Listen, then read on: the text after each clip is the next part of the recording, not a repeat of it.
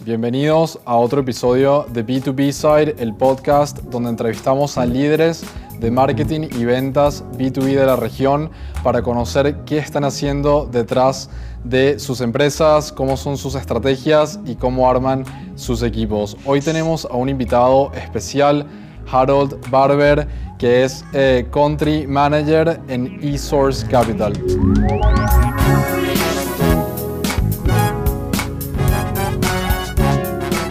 Bienvenido, Harold. Hola, ¿cómo estás?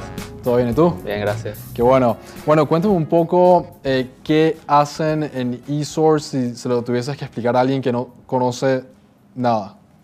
Bueno, este, nosotros en eSource, el grupo eSource básicamente es un grupo de empresas que se dedica a, acompañar a otras empresas, a la redundancia, en su transición hacia la nube, este, adaptando tecnologías de software como servicio, infraestructura como servicio este, pero muy enfocado a la parte tecnológica, eh, que es un poco distinto a lo que hacen ustedes, que va más a la parte de, mercadeo. ¿no?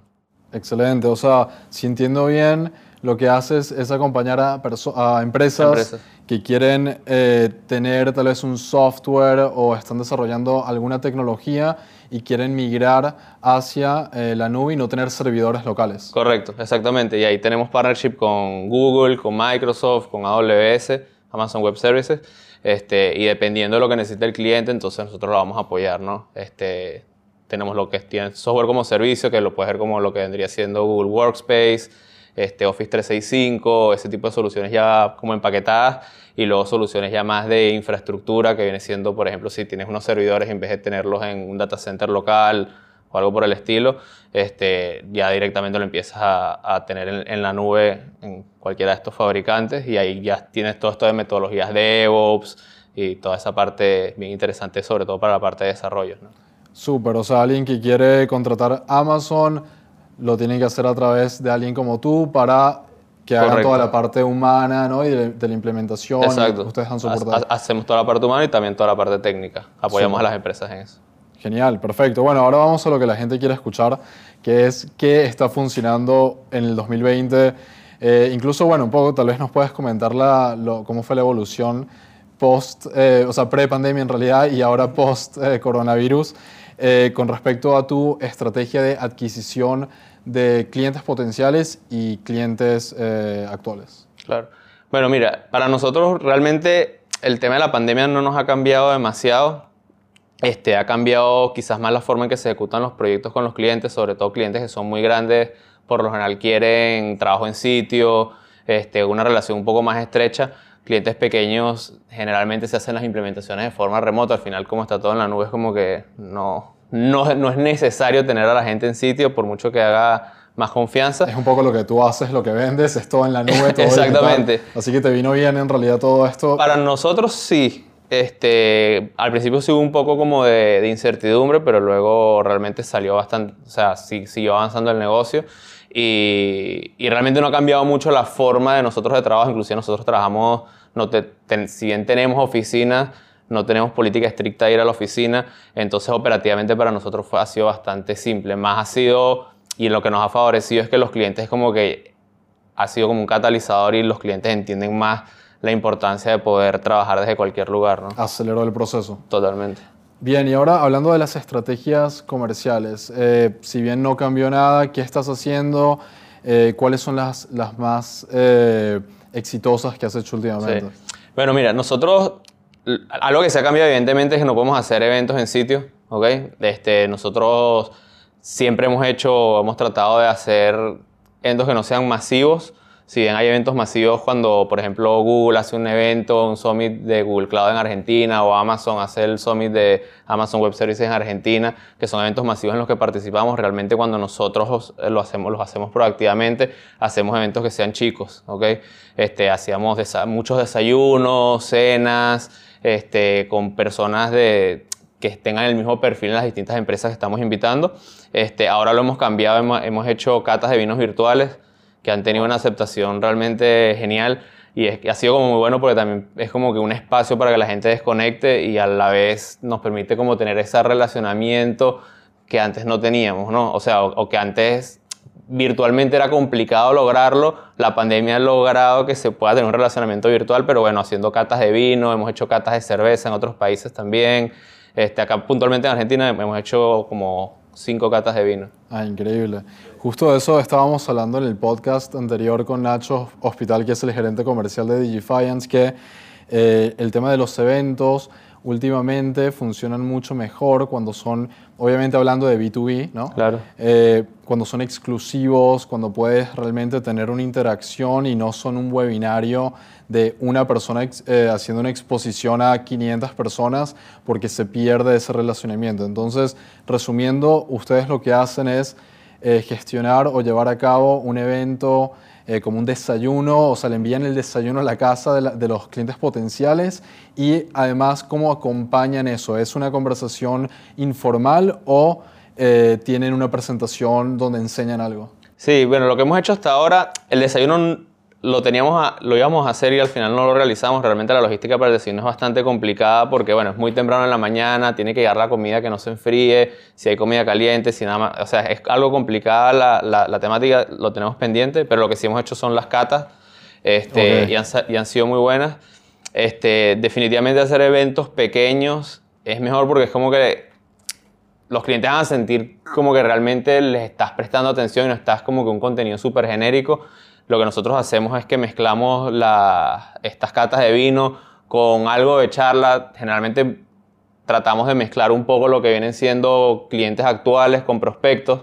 Entonces eso está muy bueno porque es como que, por un lado, los prospectos o los clientes a los que quieres llegar pueden escuchar experiencias reales eh, de cosas buenas y malas. O sea, porque también es importante, hay, veces que en un proyecto pueden, salen cosas malas. Eh, bueno, en todos los proyectos salen cosas malas. Es mentira que un proyecto va a ser un paraíso. O sea, en tecnologías siempre salen cosas mal. Eh, pero también cómo se afrontaron estos retos y cómo se superaron y entonces muchas veces permite que los prospectos puedan también como que mapear esos temores que ellos tienen a cómo se ve eso en la, en la realidad en un proyecto, ¿no? Entonces la idea es hacer, yo trato que sea como una charla muy informal porque al final es como lo que yo pienso siempre es que las personas le compran a personas, ¿no? Entonces hacer como que un contenido demasiado de alto nivel o demasiado genérico no, no, va a ningún lado y lo que importa es que los clientes sientan que, que les va a resolver un problema ¿no? y les va a atacar esos temores. Entonces, por eso tratamos de que sean charlas de, de personas, reducido en personas, este, y combinamos la cata con alguna, con ciertas presentaciones o ciertos, o ciertos temas, pero que permitan abrir la conversación.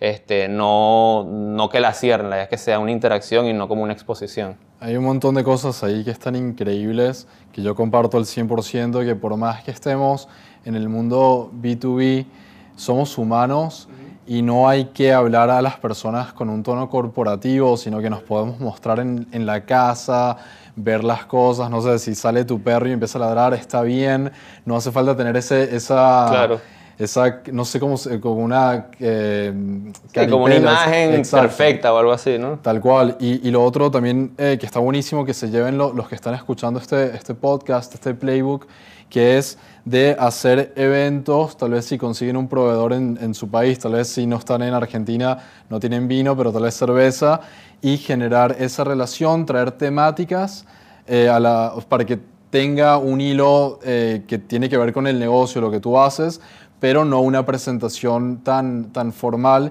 y sobre todo algo también que, que podemos hablar, que es el tema de los casos de éxito, que todas las empresas quieren hacer casos de éxito, pero no saben en qué formato hacerlo, si en video, si redactado, si hacer un ebook para descargarse. Entonces, ustedes lo que hicieron fue hacerlo de una forma mucho más eh, eh, dinámica, con interacción humana, donde metes a clientes en una llamada con tus prospectos. O sea, qué mejor que, que esa situación. Y, y, cómo, ha sido, cómo haces para que tus clientes acepten participar de eso? ¿no? Porque creo que ese es el miedo que muchas empresas tienen de, de molestar a su cliente. Me imagino que también le das vino, ¿no? Le está dando vino gratis, o sea, porque alguien no iría.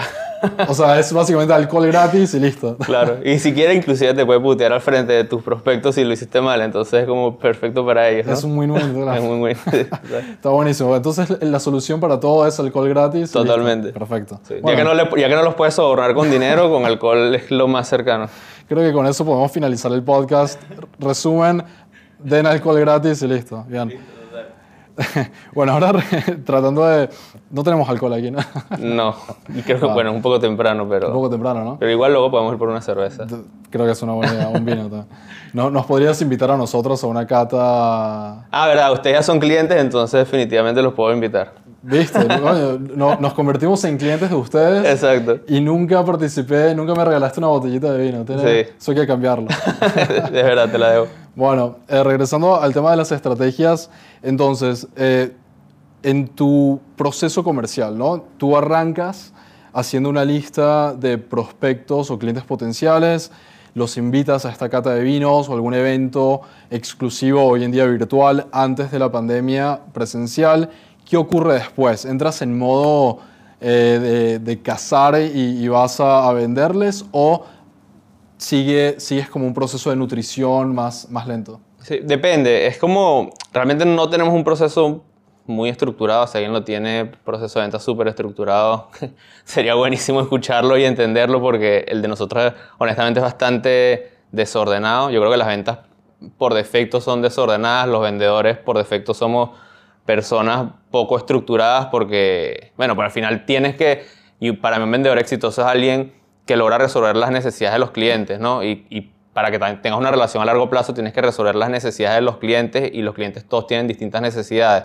Entonces, si tienes un proceso demasiado estructurado y demasiado estricto, probablemente no tengas éxito eh, con tus clientes, ¿no? Al mismo tiempo lo tienes que dar cierta forma de estructura para que sea medible y, también sea medianamente ordenada para poder supervisarlo, ¿no? Entonces yo creo que está, está ese reto.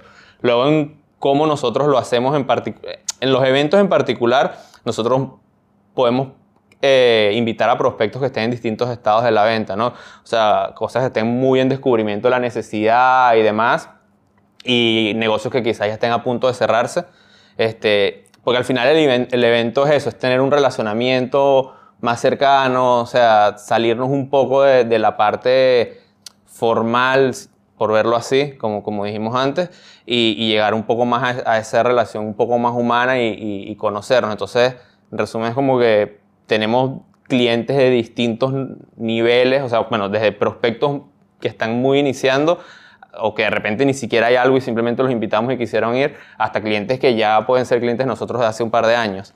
¿okay? Y luego de ahí lo que eso, eso lo que permite es un poco fortalecer relaciones, este, entender también un poco qué más están buscando esos clientes y luego va a seguir su proceso comercial como el que venía antes y la idea es que esto simplemente apalanque ¿no? toda la situación. O sea, sin importar en qué etapa se encuentra en el proceso comercial, tal vez tuviste una primera llamada o ya es un cliente y cualquier momento en el medio utilizan esto como, o sea, es una carta como un comodín que tú y tu equipo comercial utilizan cuando dicen a este seguramente le va a venir súper bien participar de esto porque vamos a afianzar y es generar esa confianza con el, con el prospecto sin importar en qué etapa. Correcto. Ojo, también hemos tenido eventos y hemos hecho eventos. Estos son las cartas particulares que hemos hecho recientemente, pero también hemos hecho eventos que son específicamente para clientes de cierta línea de producto y que de repente están iniciando y lo que quieren es como una, una, una, conversación de descubrimiento. Entonces ahí sí hay un poco, quizás más un poco más de presentación y más de detalle enfocado a ese público en específico, ¿no? Pero este formato de, de las catas ha sido bastante eh, abierto y bastante relajado. Sí, me imagino que si hay un cliente que no, tal vez, o sea, viene el vino, pero quiere hablar de negocios y ya sabe lo que quiere, no vas a decirle no, pero primero te invito a esta cata, sino que vas a ir directo a una llamada uno a uno. Exactamente. Eh, si quieres ahora podemos transicionar eh, a, la, a, las llamadas uno a uno. Sí. Eh, ¿cómo, ¿cómo, las llevas, o no sé si las llevas tú o alguien de tu equipo? ¿Cómo es ese proceso de exploración junto al cliente? Sí, bueno, ahí va a depender un poco de primero el, tamaño del cliente, ¿ok? No, no, es lo mismo de repente un cliente de una empresa muy grande, un prospecto que sea una empresa muy grande, a una chica, las necesidades son distintas, el, el, nivel o el seniority de la, de la persona con la que estás hablando es distinto y entonces va a tener necesidades distintas. Okay, por ejemplo, si vas a hablar con, con un CEO, un CIO, un C-Level, este, tienen necesidades más de estrategia, este, son cosas más conversaciones más de alto nivel, ahí por lo general las llevo yo. Este, y luego de repente si, si son cargos medios eh, en, las empresas, generalmente vas a, necesitas detalle más técnico, ¿no? Este, y dependiendo del tamaño de la empresa, tienes distintos eh, longitudes de ciclos de venta, o sea, ciclos de venta que van a ser más largos o más cortos, y entonces nosotros tenemos, tratamos de utilizar vendedores distintos para estas necesidades distintas. No es lo mismo una persona que venda a, empresas del mercado de SMB, que son chicas y medianas. Sí, las pymes. Exacto, las pymes, este, a una empresa muy grande. Empresas muy grandes, ciclos de ventas muy largos y bastante complejos, este, con mucho revenue, este, ventas más chicas, ciclos de ventas muy cortos, este, que deberían ser más simples, deberían, no siempre ocurre, entonces necesitas a alguien que esté más como que en el día a día insistiendo, ¿no? Entonces ahí tratamos de mapearlo con la persona correcta y, y, arrancar el proceso de venta, ¿no? Perfecto, o sea, eh, resumiendo, tienes un equipo comercial compuesto por gente más junior, gente senior y luego estás tú, entonces divides o asignas, porque esto es una, una, una temática que siempre también surge cuando estamos implementando un CRM, que es cómo ocurre la asignación automática eh, cuando cae un contacto nuevo. Entonces, ustedes hacen una asignación en base al tamaño de la empresa y lo miden más o menos en, en que utilizan cantidad de empleados o facturación de la compañía o a ojo. Este, no. Lo tenemos primero por línea de negocio, ¿ok? Este, si es la parte más de software como servicio, este, hay unos vendedores que son para software como servicio, si es infraestructura como servicio, hay vendedores... Por vertical. Por vertical, exactamente. Este, yo acá en Argentina veo las distintas empresas del grupo, principalmente eSource y Scala, este, pero luego eso hacia abajo son como que empresas bastante independientes, se operan un poco distinto y tienen vendedores distintos. ¿okay? Este, luego a nivel de vendedores, realmente no es como que tenemos un seniority de vendedores, yo no lo veo así, yo lo veo como que realmente son vendedores de perfiles distintos. Este, inclusive la persona de nosotros acá en Argentina que, que se atiende al mercado de SMB es una persona que lleva muchísimo, bueno, tú lo conoces, este, lleva muchísimo tiempo Jesús, este, y es un crack realmente, este, pero ve él, es muy bueno en, empresas medianas y chicas. Porque tiene una dinámica muy, muy eficiente y es muy ordenado para, para, para estructurar e, e, e, este tipo de negocio. Este, luego, si hay negocios más grandes, entonces, bueno, hay, hay, que, se necesita otro perfil de vendedor que de repente va un poco más con el relacionamiento, este, ventas más a largo plazo. ¿Ok? Entonces, eh, más que el seniority, yo creo que es más el perfil del vendedor. Y hay muchas empresas que yo creo que a veces se, como que se rompen la cabeza buscando, no, yo necesito un vendedor senior que lleve 10 años vendiendo.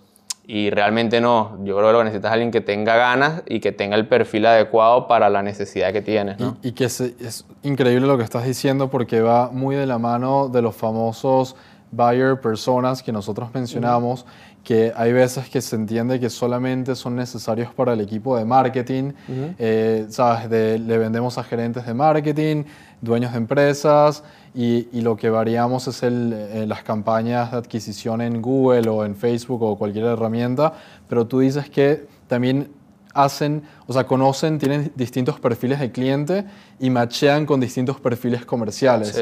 Entonces, de, eh, por ejemplo, este que, bueno, que trabajó con nosotros, eh, él se encarga de, empresas como nosotros, pymes, está, está buenísimo eso. Entonces los buyer personas también es un ejercicio que no es solo para, para el departamento de marketing, sino para el equipo comercial. Sí, así, así, lo vemos nosotros. Nosotros estamos muy enfocados a las ventas y, y yo lo veo así mucho, ¿no? Y en la, en la, compañía tenemos mucho esa cultura de, tratar de mapear. Luego tenemos la, la, otra unidad de negocio que es más la parte de infraestructura como servicio, que, que es una venta que es mucho más técnica, o sea, es más complicada desde el punto de vista técnico. Entonces realmente necesitas es otro tipo de habilidades. Este, en una venta de, un software como servicio es un tema más humano, de gestión de cambio, o sea, luego del, lado técnico, del lado de infraestructura, es realmente una venta muy técnica, necesitas muchos conocimientos técnicos, entonces ahí tratamos de enfocar a que los vendedores inclusive estén certificados como arquitectos, este, y todo esto, porque, lo que, la forma de que el cliente realmente confíe en ti es que le demuestres que tienes las capacidades técnicas. Entonces es otro perfil de vendedor también. Claro, ahí tal vez mezclas eh, un perfil de ventas con el técnico. A nosotros de vez en cuando cuando nos pasa que tenemos que hablar de algo muy técnico, eh, metemos a nuestro gerente tecnológico para que nos acompañen en ese proceso comercial y totalmente suma un montón. Genial. Em, Otra, eh, cerrando un poco eh, esto, que creo que sacamos un montón de información súper valiosa, sobre todo el playbook de cómo movernos del mundo tal vez presencial que ustedes estaban acostumbrados al mundo virtual. Estas reuniones con las empresas más grandes, eh, que antes creo que era yo por lo menos decía sí o sí tengo que ir y sobre todo en Latinoamérica que tenemos esta cultura de invitar a alguien a tomar un café, el restaurante, viste, la típica, Sí, sí. el eh, como eh, acompañar esa, esa parte más, más de relacionamiento. ¿Cómo haces para contratos enterprise que ya no puedes ir a la oficina? ¿Te sentiste que una, una, una caída en, en ese cierre o no? Sí, eh, eh, se ha hecho más complicado realmente, sobre todo porque yo creo que todos estamos muy atareados en el día a día con un montón de, de meetings, una después de otra. Creo que es como que, yo digo ahorita que todas las empresas están trabajando como nosotros traba- hemos trabajado siempre, ¿no? este, entonces eso es bueno y en parte también es como que nunca, no, no se detiene y, es- y- y se ha complicado un poco. O sea, lo- se ha complicado, pero al mismo tiempo, este, por ejemplo, yo, yo antes de venir para acá estuve reunido con, con el, con el CIO de, de un banco enorme en, en Latinoamérica. Este, Sin necesidad de ir a- sin, necesi- banco. sin necesidad de agarrar un avión de 8 horas, y, porque no está en Argentina, está, Claro. está en Colombia. Y, y no tuve que agarrar un avión. Normalmente me estaría yendo una semana, este, bueno, una semana porque no tiene sentido agarrar un vuelo de 8 horas por, por un día este, y veo que más agua allá, pero, pero ahorita lo- simplemente lo puedes hacer remoto, ¿no?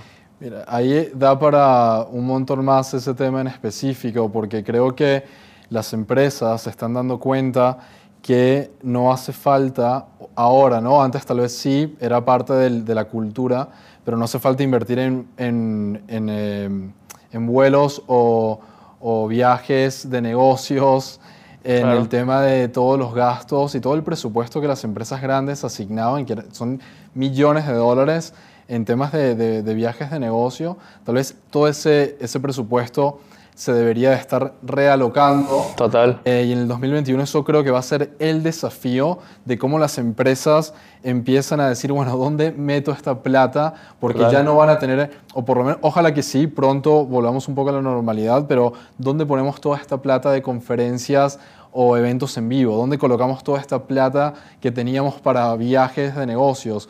Y ahí es donde creo que las cosas se van a poner súper interesantes en que podemos invertir en, en campañas de marketing, en más equipo, en contenido audiovisual, tal vez en tener un podcast, en generar... Sí, más en el core de tu negocio al final realmente, ¿no? Este, También. Que, que es eso. O sea, nos- no- nosotros particularmente, nosotros tenemos operaciones desde, desde Estados Unidos hasta Argentina, en casi todos los países, incluido Centroamérica, que hay un montón de países chicos, pero un montón de países. Este, y la, realmente la, el dinero que se está ahorrando internamente por, por la reducción de viajes eh, es sumamente importante. Y está muy bueno porque nos está permitiendo ir- reinvertirlo más bien en capacidades técnicas, en capacidades y en, y en- y en servicios que le agregan valor a nuestros clientes En realmente. En vino también, obvio. En vino, un poco en vino, este, un poco muchas cosas, pero, pero mucho en temas que realmente le agregan valor al cliente, que es la calidad de Exacto. nuestro servicio. Eh, y, y al mismo tiempo es utilizando las herramientas que nosotros vendemos y toda la, la, la idea es que nosotros le damos a nuestros clientes. Entonces, para mí es como que un ganar-ganar. Yo sí creo que tiene que llegar a un balance porque la, la virtualidad absoluta yo creo que tampoco es sana. Al final es como hablamos, somos personas y necesitamos un poco ese, ese tema humano. Este, entonces yo creo que esperemos que pronto lleguemos a, a tener un balance que no sea ni estar montado en un avión todas las semanas, como ha pasado en tiempo. Yo he estado tres, cuatro meses donde básicamente estoy dos, tres días en, en mi casa, en- me quieren matar.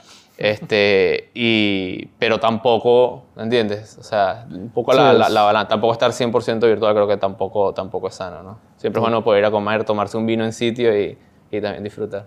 Tal cual, creo que el, el futuro del 2021 ojalá que sea un balance entre lo virtual y lo, y lo presencial, pero algo que dijiste que me parece súper clave es que en definitiva el mejor marketing es el que hacen eh, tus clientes actuales por el servicio que das, así que realocar el presupuesto en dar un mejor servicio en definitiva es una inversión de marketing porque van a estar más propensos a sumarse una llamada, un evento donde van a hablar increíblemente de ti y de tu compañía y eso en definitiva es lo que en B2B eh, funciona muy bien, que son los casos de éxito. Totalmente. Para cerrar, algo más a, a nivel eh, personal, eh, hablando de este podcast, eh, tratamos de mostrar también el lado humano de las, de las empresas y de las personas que participan.